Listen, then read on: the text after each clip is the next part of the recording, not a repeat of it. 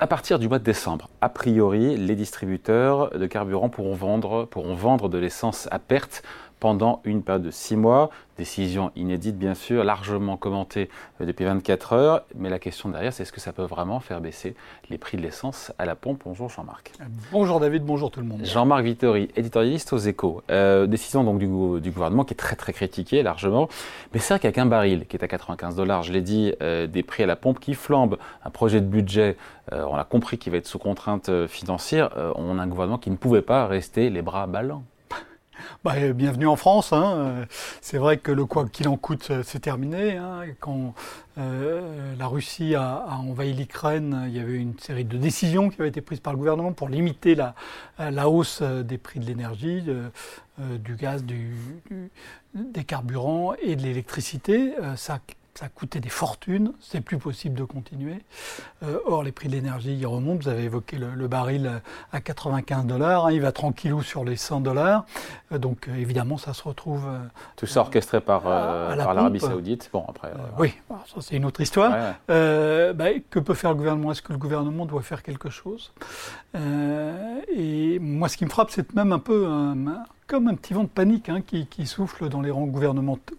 Souvenez-vous, euh, jeudi dernier, euh, euh, Bruno Le Maire, le ministre de l'économie, disait Ah non, non, pas question d'augmenter l'électricité de 10 à 20% comme le recommande la, Commission de régulation de l'énergie. Trois jours plus tard, vous avez la Première ministre qui dit Ah, on va trouver un nouveau moyen de faire baisser les prix des carburants ou faire qu'ils n'augmentent pas trop. Moi, la première chose qui me frappe, c'est qu'il y a même comme un, comme un vent de panique sur les, sur les prix de, de, l'énergie. Hein. Le, gouvernement veut absolument, à tout prix, bah contenir cette, éviter une explosion sociale et revivre euh, les gilets jaunes. On y, on y, est toujours, c'est toujours le bah Oui, hein. moi je pense, on, sous-estime hein, toujours. Moi, ça m'avait frappé euh, dans, les mois qui suivaient, mais on, retrouve ça encore aujourd'hui. Les gilets jaunes, ça va faire cinq ans, mais ça a traumatisé profondément euh, l'exécutif, l'Élysée Emmanuel Macron lui-même, hein. souvenez-vous, hein, en, novembre 2018, euh, il y a eu un moment où on a craint que euh, des manifestants déferlent sur l'Elysée, euh, et, avec une suite qui aurait été tout à fait inquiétante. Et, donc ça, a marqué profondément l'exécutif, et, on voit aujourd'hui hein, que dans la décision sur l'énergie, dès que ça s'approche de l'énergie, on, est extrêmement sensible, plus que dans chez tous nos voisins, encore une fois, quand il se passe ce genre de choses, vous pouvez demander ah ben, qu'est-ce qui se passe ailleurs? Est-ce qu'on alors? Eh ben, ailleurs on n'a pas du tout ça. Alors ça ne veut pas dire qu'il n'y a pas des mesures pour tenter de, contenir les, prix de l'énergie, hein, l'électricité en Espagne, mais mais il n'y a, rien qui, est, comparable qui est comparable à, ça. Donc clairement on a une on a une panique euh, gilet jaune. Comment on explique cette euh, extrême sensibilité des Français justement au prix de l'essence euh, on pourrait penser que ce serait aussi le cas pour le prix de l'alimentation. Euh, d'ailleurs, on voit que. Euh, quand, il y a eu les, on a eu une flambée des prix alimentaires comme on n'a euh, jamais eu à l'époque moderne ces derniers mois. Donc il y a eu toute une série de mesures. Hein. On a vu le ministre intervenir, convoquer les grands distributeurs, etc. mais c'était finalement beaucoup plus serein. Euh, et, c'est euh, frappant. Euh, et, en fait, ça correspond au choix profond des Français. Quand vous regardez ce qui s'est passé depuis l'avant-Covid, hein, ben vous voyez que les dépenses alimentaires, elles ont baissé de 9% en volume. Et les dépenses en produits pétroliers, de 3%. Hein, les Français ont trois fois moins réduit.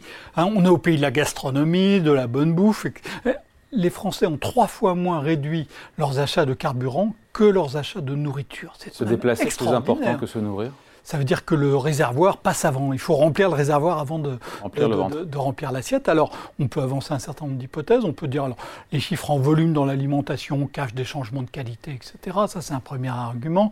Euh, un deuxième argument, c'est que euh, les Français mangent mieux qu'il y a deux ou trois siècles, et donc qu'il est plus facile de se passer d'un peu d'alimentation aujourd'hui. Je parle au niveau macro. Euh, évidemment, quand on regarde foyer par foyer, c'est plus compliqué, mais à, l'échelon macro, clairement, il est, plus facile de se passer d'un petit peu d'alimentation qu'il y, a un ou deux siècles, hein, et ça, d'une certaine manière, c'est une excès une, extrêmement bonne nouvelle. Hein. Pendant, euh, pendant, quasiment toute euh, son histoire, l'humanité a vécu dans le souci de savoir ce qu'elle pourrait euh, manger le lendemain. Là, on voit que ce n'est plus forcément la priorité absolue. Et la priorité absolue, désormais, c'est la mobilité. Alors, il y a évidemment le logement, mais il y a aussi la mobilité, parce que la mobilité conditionne tout le reste. Si vous ne pouvez plus mettre d'essence dans votre réservoir, ben vous ne pouvez plus aller travailler de plus en plus souvent. Euh, vous ne pouvez plus euh, euh, avoir de vie sociale et vous ne pouvez même plus faire vos courses alimentaires. Et, donc, je trouve que c'est tout à fait frappant de voir dans cette histoire à quel point la mobilité est devenue une priorité. ça n'était absolument pas dans les quand, quand, il y avait des pyramides de Maslow. Je ne sais pas si vous vous souvenez, on voyait les besoins des des, des, des, consommateurs. la mobilité, c'était pas en haut et on voit maintenant que c'est tout à fait en, en bas. Pardon pardon, c'était pas la base de la pyramide de la consommation. La base de la pyramide de la consommation, c'était vraiment l'alimentation. Et, on voit que ça change. Bon, face à cette euh, extrême fébrilité, selon vous, du gouvernement sur les prix de l'essence, il fallait brandir une mesure qui coûte euh, rien aux finances publiques, d'où cette interdiction euh, de, vente à perte. Euh, on est dans une partie hallucinante de Bonto avec cette histoire. Parce que le gouvernement affirme que c'est une demande des distributeurs quand même. Hein. Oui, bon, c'est sûr que les distributeurs, vous leur auriez proposé cette mesure il y a trois ans, ils auraient été absolument enchantés.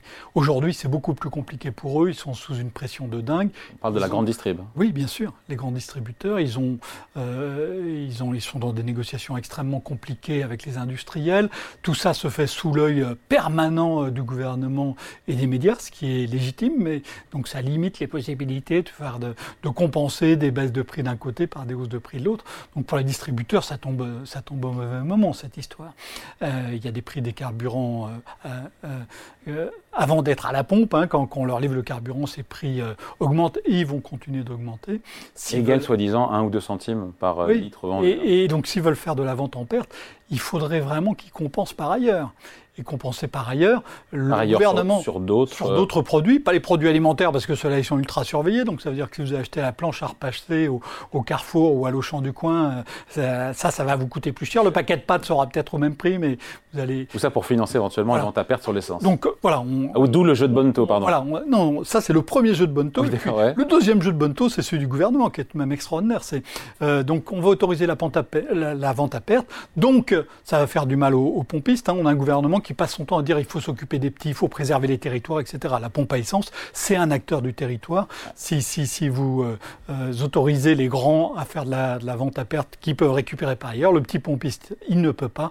Hum. Et, et, donc il va souffrir et donc il va y en avoir. Et Queen a raison. Et d'ailleurs, depuis, et alors, du le gouvernement a dit qu'il y aurait des compensations. Ben, exactement. Et là, on retrouve le bon taux. Alors donc, le, le gouvernement, il va pas payer pour qu'on paye l'essence euh, moins cher. c'est les, les distributeurs, mais les distributeurs, ils vont se rattraper ailleurs. Ça va pénaliser les pompistes et du coup le gouvernement va donner de l'argent aux pompistes. Donc le gouvernement va même sortir de l'argent dans cette histoire. On, est franchement dans une histoire délirante. De combien juste ça peut, ou pas d'ailleurs, faire baisser? C'est la question qu'on se pose tous, hein, notamment dans les stations essence de la grande distribution, de combien les prix à la pompe peuvent baisser? Il y a eu cette sortie d'Olivier Véran ce week-end qui parlait d'un demi-euro par litre. Ah, je sais pas d'où il a sorti ça. c'est une façon pour faire pression à nouveau sur les, sur, les grands distributeurs. Euh, mais, mais, les grands distributeurs, ils vont faire leurs calculs très soigneusement. Ils sont déjà en train d'expliquer qu'ils ne vont pas faire des choses permanentes, mais qu'ils vont faire des promotions un week-end au moment où les gens vont dans leur supermarché mm. euh, pour les attirer euh, davantage. Ils vont cadrer ça aussi bien que les gens de Bercy. Vous savez, les gens de Bercy sont très forts pour quand il y a une mesure qui est proposée pour la, pour, euh, pour la cadrer en haut, en bas, pour, pour euh, réduire son effet qui coûte le moins cher possible. Les grands distributeurs, ils vont faire exactement pareil. Ils vont essayer de, d'avoir la baisse qui a l'effet le plus, euh, le plus fort possible, mais sur la durée la plus réduite possible.